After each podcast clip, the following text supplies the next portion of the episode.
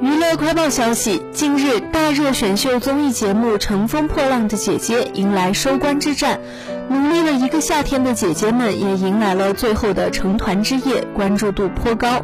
最终由宁静、万茜、孟佳、李斯丹妮、张雨绮、郁可唯、黄龄七人正式成团。其中，宁静也是娱乐圈出了名的好人缘，她和黄晓明关系不错，多次合作搭档。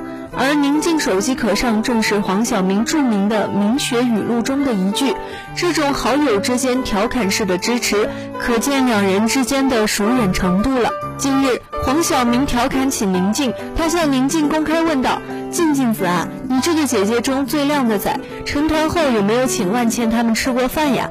对此，宁静的回复也是很幽默。其实大家在一起三个月就是加分项，听我的，不要你觉得。我觉得你应该发个红包啊，给我们聚聚餐了。随后引起众多网友调侃爆笑。